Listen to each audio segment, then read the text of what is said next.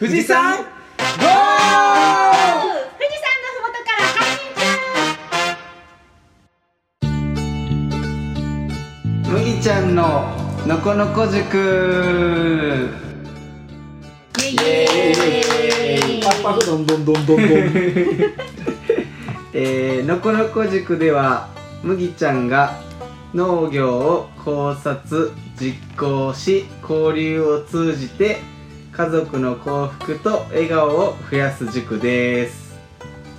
型。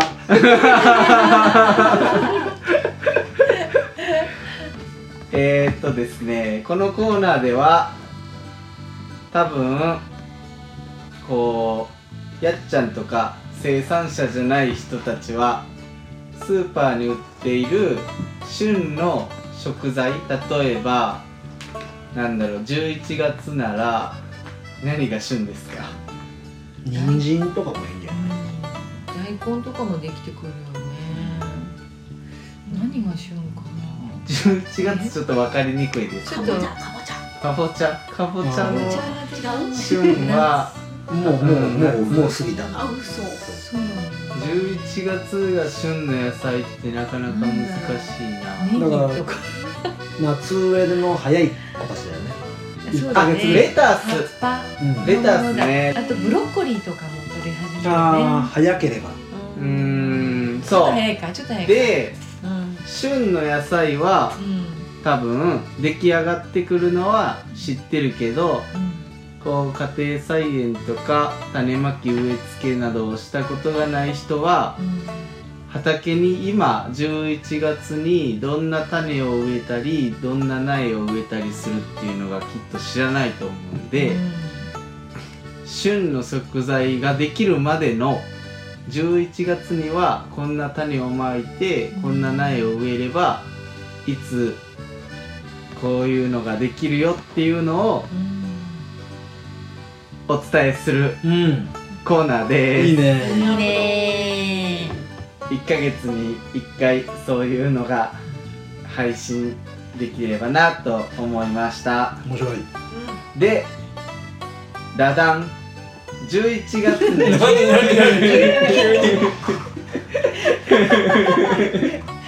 11月に。えー、苗を植えるんですがさて11月にすごくピークの野菜は何でしょえ植えるのにでしょ？う植えるのに。植えるのに？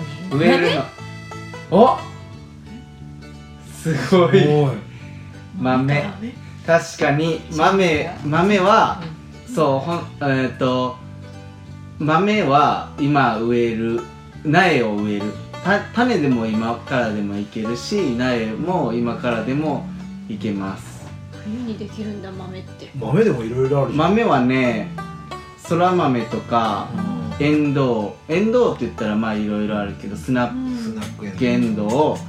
ミエンドウ。グリーンピーうスん。とかもまあ基本いろんな豆。うん。でなんで今植えるかっていうと豆って、えー、と寒さに弱くてあんまり伸びた状態で冬を越えれないんです目安となるのが幼くないとってことか。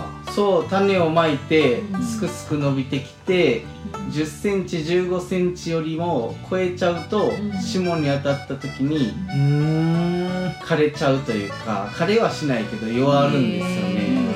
だから真冬になるまでに1 0ンチ1 5ンチ以下で冬に突入しないとダメなんです赤ちゃんの時に越冬するってこと？そうそうなんです。えー、不思議。あ 赤ちゃんの方が弱そうだよね。ねうん。そうでも寒さに当てないと次春のあったかいので花芽分化をして花が咲いて実がつくので今あんまり早く巻きすぎるとその冬になって傷んじゃうし遅すぎたら芽が出ないし豆はちょうど今が種まきやホームセンターでは最近苗も売ってるので苗も植えれるんですが豆はあんまりメインというよりは多分い一家で56個でもそうだよね。種をまけばうん。十分なのでうん。今それよりももっとメインの植え付ける作物があります。わかった。麦ちゃんといえばのネギあネギネギうん。違うの？そこは違う麦じゃないのか。そこは麦じゃない。違うんだ。人参？種まき？白菜。えもうー。8違う8 9月でいいんだよ違うの？ううん。んなんだろう。え冬の野菜？あでも別に10月でもでもダメだな。11月か。11月。うん。11月がまあ本当にピークドピーク、何か？何か？えーヒントはうんユリ科です。ゆりさらにわかんなくなっゆりか球根餅じゃあ第2ヒント、うん。うんえー春に取れます。キャベツ？花花は咲きますか？花は咲きます春に取れる。花は咲くけど花が咲いたらまずい。ダメ。ダメな食べ物。花が咲く前に取るやつか。花を咲かせないように育てる食べ物。ネギじゃなくて。ネギじゃない。ネギネギじゃないけどネギに非常に近い。みんなネギから離れて。いや離れない方がいい。えあネギに近いってこと？わけぎ 惜しい。わけぎはちょっと時期が全く全然違う、えー。玉ねぎじゃないでしょ？玉ねぎ。あ玉ねぎ？玉ねぎ？実は玉ねぎが11月は苗の植え付けがドピークでー。早いと10月の半ばぐらいから苗を植えていってうん。で12月の半ばぐらいまで、うん。あちなみに北海道はもう全然作型が違っていて、うん本州と真逆というかうん。時期が全然ずれるんですけど、寒いから？うんそう。寒いからうん寒いからなのか。でうん。本州はうん。一応その一般的にはうん。11月ぐらいに苗を植えて、うん。まあ、3月から6月ぐらいまで収穫していくっていう。へ苗を植えます。で基本的には多分家庭菜園だと苗を植える人が多くて、まあプロなら種をまいて苗を作ってうん。それを植えるっていう育苗ね。感じです。種からだと難しいの？種からだと玉ねぎの場合は、えー、と玉の直径がうん。多分だいたい1 5センチとかうんうんうん。ぐらいに大きいとなるので、うん。その間隔は最低限開けないといけないからあばらまきにするとバラバラ巻いちゃうとー そういうことになるね。すごいこううん。出てくるじゃないですか、うん。だから間引かないといけないですうん。よね、だから間隔を開けてまあ1 0センチから1 5センチぐらいの間隔で開けて苗を植える。うん。まあ一粒ずつ巻いてもいいけど巻くと大変じゃないですか、よくこういうちっちゃいポットでねやってるよねうん。おじさんが。ちっちゃいポットでこう巻いてこうちょっと大きくしたやつを育苗ねっていうのかな。ポットで？なんかこういうちっちゃいポットでそうそうそうこあいっぱい並んでるやつ？うそうバーってやってへうちの父がよくやってた。うんうん。えこうしてちょっとこのぐらいになったら畑に持ってくみたいそう。うん、うん。そう。だいたい2 0センチぐらいの苗に育てて植えていきます。でその豆みたいな感じでうん。ちょっとポイントがあって、うん。早すぎると成長してしまうじゃないですか、うん。例えばこう9月とか10月に苗を植えるとこう冬に行くまでに太りすぎちゃって、うん。うん。で春になるとうん。トウタチって言って花を咲かしてしまうんですよ、うん。玉ねぎは一般的に言われてるのが、うん。直径5ミリを超えた状態で、えっと、冬を越えてしまうと花辺文化のスイッチが入るって言われてて。なんでそれ以下の状態で冬に突入しないと春に花が咲いて花が咲くっていうことは芯ができるので玉ねぎの部分が芯がドーンと生の中に入っちゃうから食べれなくなっちゃうんですね。だから玉ねぎもあまり早く植え付けすぎたり、うん。早く種をまきすぎると春に収穫できなくなっちゃうので、植え付け時期がすごいポイントになります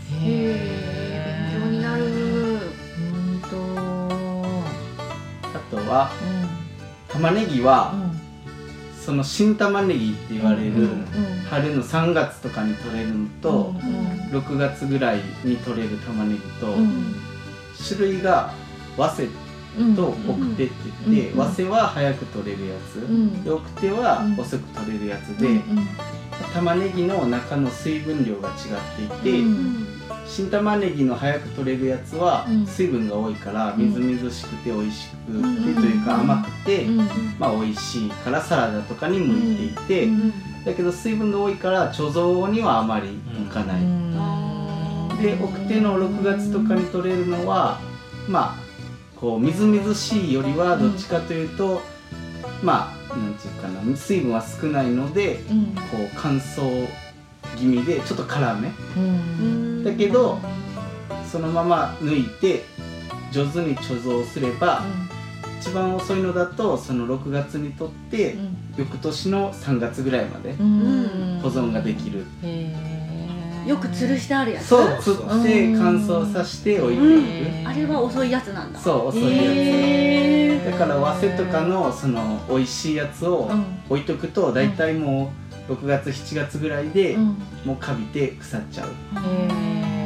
水分が多いので。あの玉ねぎの大きさもいろいろあるけど、あれも品種？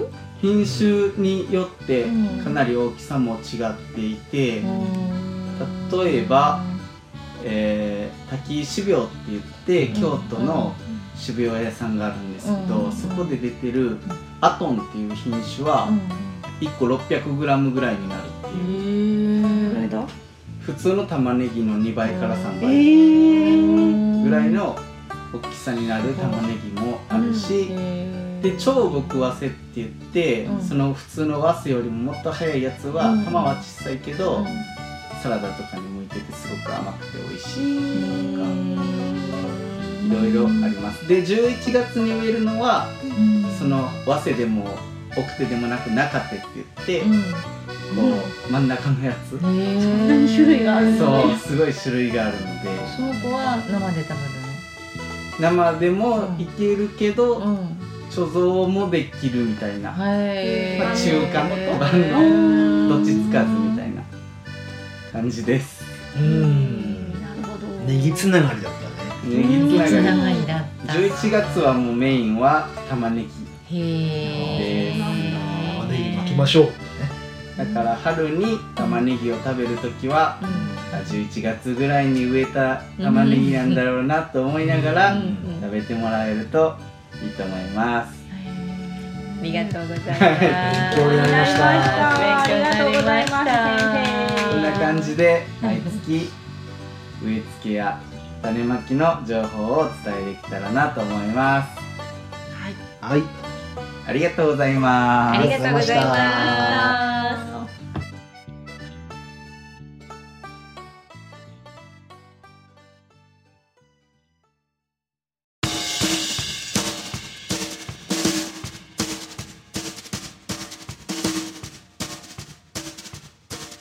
第3号目メイントークに行きます。イエイ。メイントークはサトゥといっちゃんの二人でお送りしますとゲストは川上美穂さんに引き続き来ていただいております。美穂さん軽く自己紹介お願いします。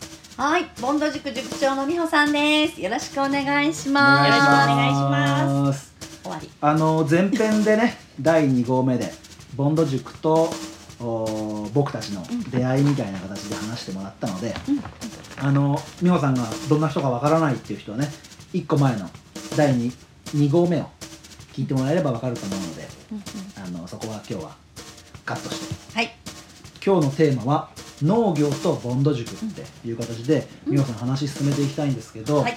前編で出た出てたのがやっぱ岡崎の、うん、お稲作ですよね。水筒。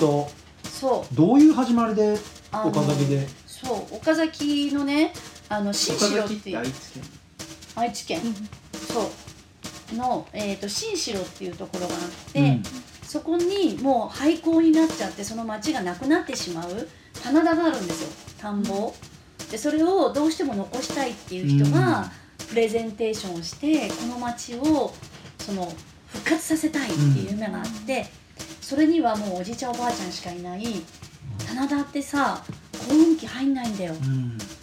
手で手でやんの全部だってた段々になってるから、機械がこう運び入れられるスペースと入れられないスペースがあって、私たちのところは機械が入らないので、手でこう全部やるのね。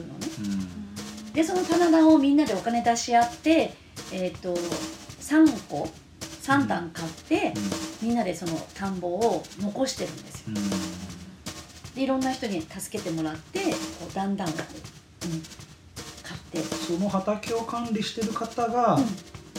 愛知県の岡崎市のボンド塾のの塾うんの生。卒業生でえそうその人の夢をプレゼンターでプレゼンしたのでみんなでその夢を応援し続けてる。えずっと4年間この前の台風の時もねそう。狩る前だったからそ美穂さんからそう。どうにかならないかななんてそうなの。何もできなかったけど。そしたらね地元の人たちがやっぱ助けてくれてううん。ん間に合いました。うん。枯れました。うん。楽しいですよ。田植えして草刈りして稲刈りして脱穀してお米ができる。うんですね。僕も行きたかったんですけど娘連れいやてもうぜひね来年のゴールデンウィークは田植えして自分たちで作ったお米を食べてくださやっぱりお米を作って食べるって、うん。なんかあの農家っていう百姓的い、なうん。一つとしてやっぱうん。自分の体を作ってるお米をねうん、自分で作って食べるってやっぱ大事なことかなってうごい感動します。ピッちゃんはお米とか作ってない？お米全然あと水のない地域だからそうか。そうあの湧き水がうん。まだまだ出ないっていうかもっと下の方にならないとうん。そう出なくてでも小学校の頃にあの田んぼで田植えの体験したりとかはしてぜひぜひみんなでやってもらいたいなと思います田植え時はどれぐらい来るんですかボンドの。いやえっ、と10人ずつぐらい、ね。うん。田植えも10人ぐらい来るし稲刈りも10人ぐらい来るしかぶってくる人もいるし。半日ですか？一日かかります？うん半日ぐらい？あでその後バーベキューやって。はいはい。みんなでいいですね。そうみんなでバーベキューやって解散。じゃあそこに麦ちゃんのネギとかうやっちゃうんの？持ってきてくれたらもうめちゃくちゃいいと思う。大喜び。で僕がね、うん。ちょっと頑張って独立ねフルーツ来て、フルーツできるようになったらそう。最高ですね、うん、あと岡崎ボンド塾にうん。トマト屋さんもいるの。トマト農家さんもいるあのーだからトマトもすごいいっぱい。大玉ですか？ミニですか？いろいろいろいろあの宝石のようなトマトもできるしうん、中くらいのトマトもあるし、みんなでやっぱりそれやっぱり買ってやっぱりじゃない。やっぱりみんなで買ってうん、あのこんだけ残っちゃったって言ったらみんなで買ったりとか東京も送ってもらったりとかして応援してるであとは三島の方に無農薬野菜やってる人もいるので。そう無農薬のね、あのーやっちゃんがねうん。有機野菜のうん。料理とか、うん。マクロビやってるから、うん。お呼びしたくて実はもうゲストで富士宮でうん。声かけていて、もうあの来てくれる方向で今ちょっと忙しいんですよやっぱ、うんうん。雨が多かったり、そうだね。潮が少なかったりして、うん。なので12月ぐらいにね、ちょっとお呼びしようなんて思ってるぜひ三島の方もね、うん、呼んであげてください、声かけられたらいいですね、うん、今私東京の代官山のレストランつなげて、おあの仕入れてもらってるんじゃないかなって思いますね、はい。そのいろいろね無農薬っていうのも、うん。有機ジャスとか、うん。特別栽培とかいろいろカテゴリーがあるんですよ、うん。なのでそこら辺の話も、うん。おいおい自分たちの勉強のためにもね広げていきたいもんでぜひゲストでまずは富士宮を基本にね進めていって、いい富士山の麓も一つ三島もね入ってう、るので、ぜひいろいろ広げていけたらなっていうふうに思うんですけど、うん。あと皆さん農業と凡努っていう意味では、うん。あのその岡崎市のうん。農業のこと以外で、農業と凡努といえばっていうのあります、うんとまあ、ドリームプランプレゼンテーションで、私はそのママドリプラっていうのをドリプラでやってるんだけど、その種類の一つとして農業ドリプラさんっていうのがいてですね。農業の農家やってる人たちがプレゼンテーションをする大会を一緒にやっぱりやってるんですよ。そうすると、えー、第2号だけ2部でも話した、その農業をやるには人の手だけじゃなくていろんな機械があるでしょ？そういうメーカーさんとかいろいろスポンサーついてくれたりとかうん、もうしてるのでそういう、ね、企業さんもまた来てもらって、農業どういうこうこれからの農業と機械っていうものをここで話してもらうとか、っていうのもできるしその農業ドリプラでプレゼンしたこう、まあ、静岡県だけじゃないけど、はい。富士のねこの辺じゃないけどいろんな地域の方の人とこうつながって。ポッドキャストだったらここで今話しててズームでその人たちと一緒に。スカイプとかねお。できるんですよ。そしたらできるんじゃない？対談も。で北海道のうん。ノーコロさんっていうジョンさんって方がやってるのは、いい。スカイプでゲストとつないで、うん。全国新潟だいろんなとこと面白いでつきると思う。なげてやってるんですよ、うん。でそういうこともおいおいね、うん。今僕が iPad で収録することであたふたしてるもんで、うん。まあおいおいいうんろんな収録の幅を広げていけたらな。っていうふうに思そううんですね。だから農業ドリプラの人たちはつなげられるので、えー、と例えば沖縄でいちご作ってる人だったりとか、えー、とや長野県だっけな牛の輪っていうところでやってたりとか、あとは同期にいる北海道の羊さん。羊を日本で唯一そこで育ててるジンギスカン屋さん。ラム肉？あ違うラムか、ん。羊ってラム？だからラムか、うん。そう。おー。だからそのそこで育ててるのを使ってる。でやっぱりやプレゼンターの方もいらっしゃるしこういろいろつながりが出てくるのでそのここに集約したら面白いよね。でこのポッドキャストのテーマが「つなぐ」だもんね、うん。今はとにかく富士宮市の農家さんと僕らがつながること、うん。そこからこう全国にうん美穂さんの人脈をいただいたりしながらうん。つながっていけたらねすごいなっていうふうに思うん。面白い。であのさっきのラム肉の話じゃないけどやっぱ、うんそこでいっちゃんのねうん。酪農、関係がね。広がっていくもんで。つながる？そこにいっちゃんと。ラム肉か。お肉系。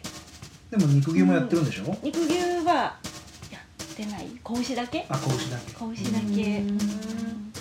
あ牛だけで豚さんはいない豚さんはいなくて酪農で牛乳を絞るのがメインでそっかそっかそっか。ただお乳を出すのにうん。子牛が必要。あなるほどしょうがねないのでその子牛がうんあ肉お肉になるような牛だったりっていう、なるほどなるほど。うん。やっぱり人が生きていくために必要なことをこの若者たちがやってるってすごいよね。うん。うん。で本当に何だろう美穂さんが今言ってくれたいろんな人たちを通して僕らも学ばせてもらって、うん僕らのやれることも広げていきたいんですよ、うその、えっと、ドリームプランプレゼンテーション、うん。まだやってるんですか？ん農業ドリプラやってると思いますよ。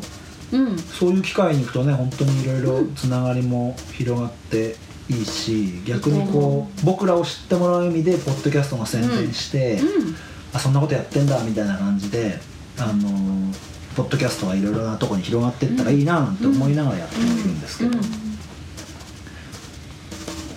なんかつながりができれば、うん。面白いかなとと思います。はい。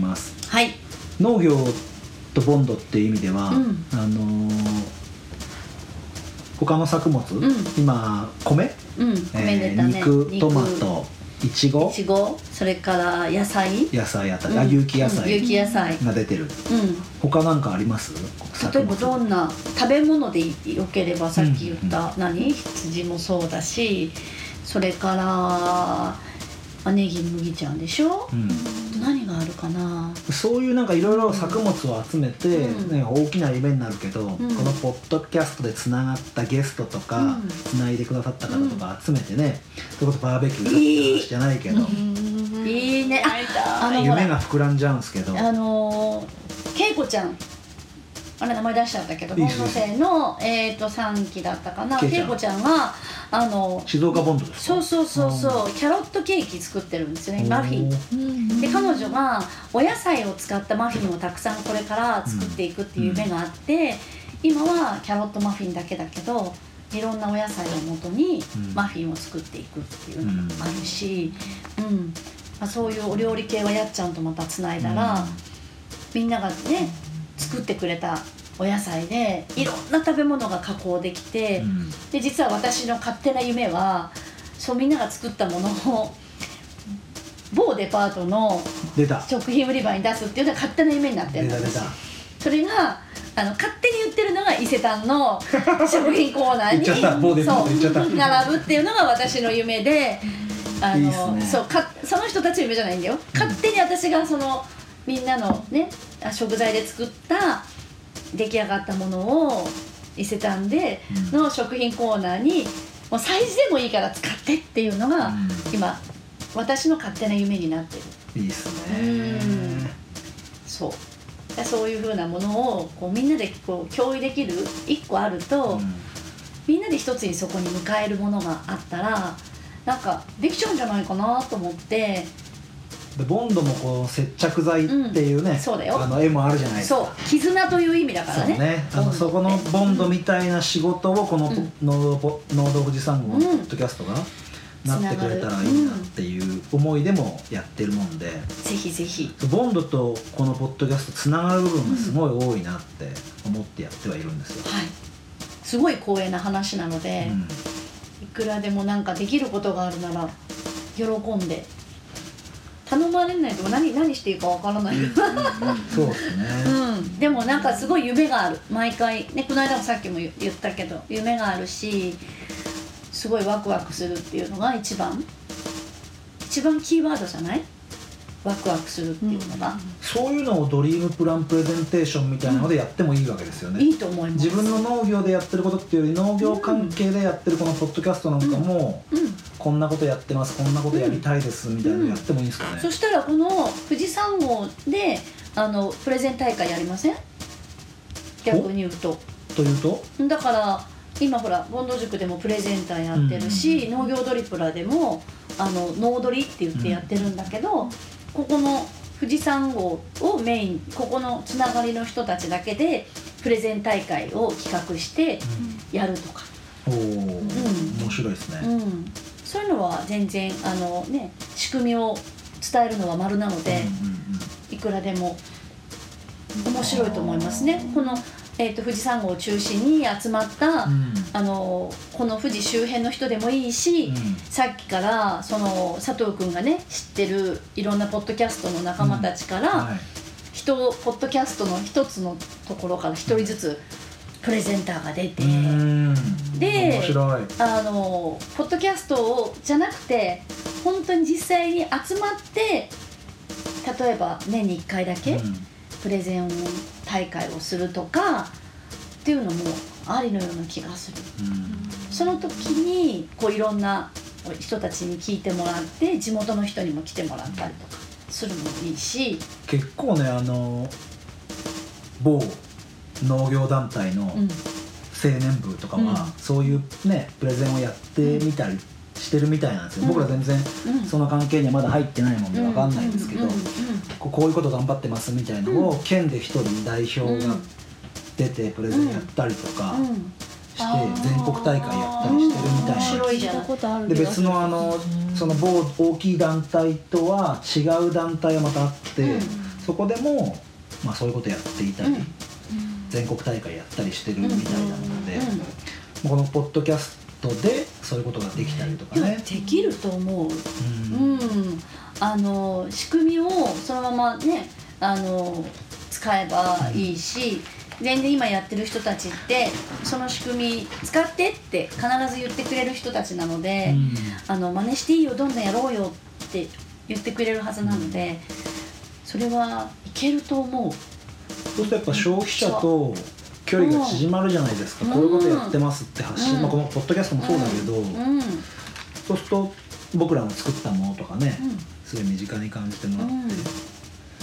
だから実際に本当に、えー作ったところから、えーしいろんなお店を通して私たちが食べに行くっていうその日常の流れが、この一つの食べ物がねどうやって生まれてどうやってお口に入ってその食べ方もやっちゃんからね学んだらこんなに美味しい食べ方もあ知らなかった、こんなにこういいなんていうの？盛り付け方があったっていうと、一つの食材でもすごい幅が広がることを知れるから、すごいなんていうのかな。いろんな意味で体にプラスになってくるっていうことを伝えていけることができるんじゃないかなって、うん思う。本当に今日美穂さんに来てもらってもう僕らの想像以上にポッドキャストが加速してるんですよ。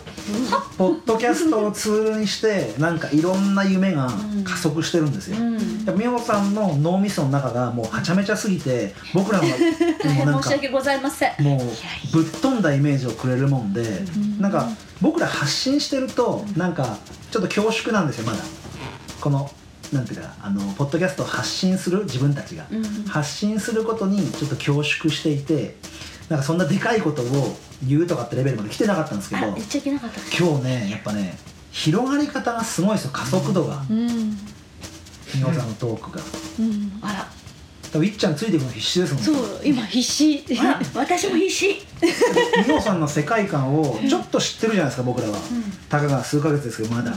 美穂さんと出会って。ただのおばちゃんだよ。いやだからねもう喋ってることがただただのおばちゃんレベルじゃないですよ、それがねね。おばちゃん。すごいでしょ？そう今日はついてくのに必死な回でなんでかね美穂さんのすごいところやっぱりできちゃうんじゃないかなって僕らが思うんですよね、だってできちゃうもん。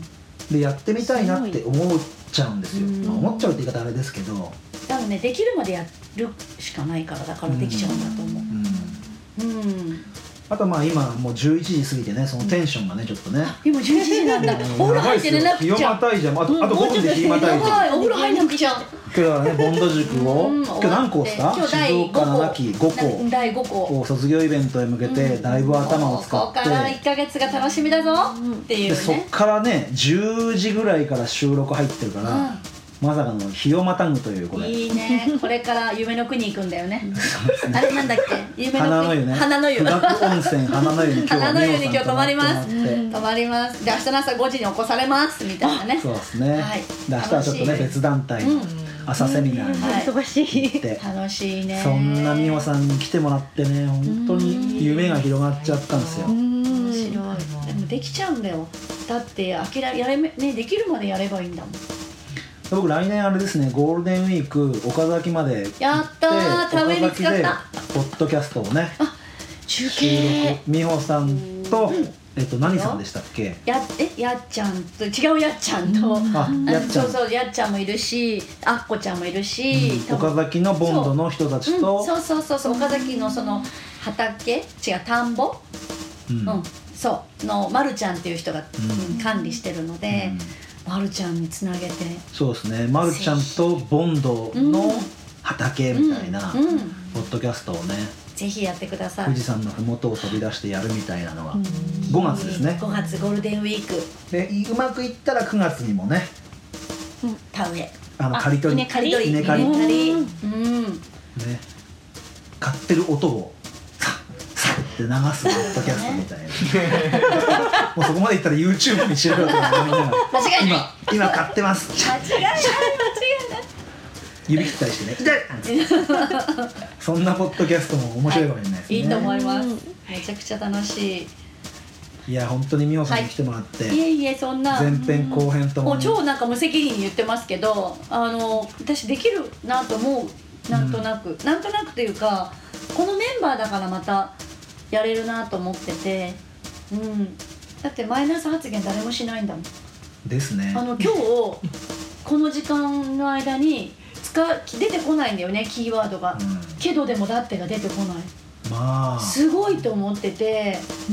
なんか言うとさ「あけどさ」とか「でもさ」とかって言いそうなことを言ってるのにかえその言葉が返ってこないってことは、もうできると思ってるこの人たちって。いややっぱねそれは美穂さんのねなんかね力パワーがいやいや なんかもういやそそんなになんかこうこんなにパワーの溢れる人だといやいや思ってなただのおくてばちゃん。もうなんかね今日は圧倒されてずっと圧倒されている出会ってたからだのおばちゃんやばいでしょもうやばい。ただのおばちゃんただのおばちゃん。だよよねやっちゃんいやいやいっちゃんついてこいよ。頑張るじゃあついてこいよ。必死 本当にあの2位3号目でこのポッドキャストのまた枠が一つ壊れて枠が広がっていったので。これで4号も呼んでもらえるぞ。いや美穂さんカムバックでまた。ねやっていきたいなってよしじゃあオ思いープニングだけ登場しよまたねはい。美穂さんのコーナーが急に入ったりしてね。ううん。割り込みで割り込みで。毎あの毎回あの5分だけ撮って送るみたいな。編集は僕に権利があるんで。そうだ。間違いない。じゃあこんな形で第3号目のはい。メイントークを終わろうと思います。美穂さんありがとうございました。ありがとうございました。楽しかったですエンディングにつなぎます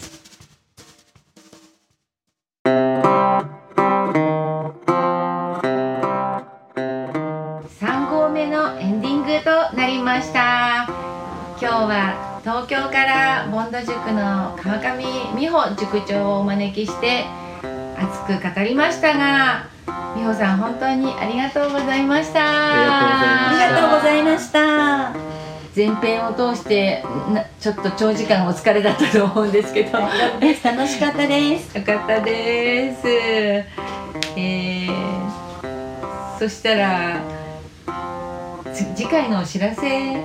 そうですね、はいえー次回は富士宮のファーマーズレストラン H の村から H さんと、えー長男の大輔さんをお招きして、えーゲストとしてお招きして、えーいろいろと、えー語ってもらおうと思っています。今後のビジョンや展望あとは事業承継等々についてこういろいろと語っていただけたらなっていうふうに思ってます、じゃあ次回も楽しみですね。そうですね。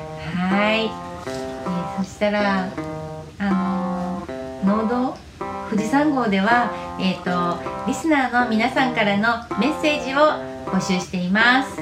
ツイッターでは「ハッシュタグ農道富士山号」をつけてぜひつぶやいてみてください。Facebook もありますのでいいねしてくれたら嬉しいです。では皆さん4号目でお会いしましょう。みんな大好き。またね。またね。バイバーイ。手放す。手放す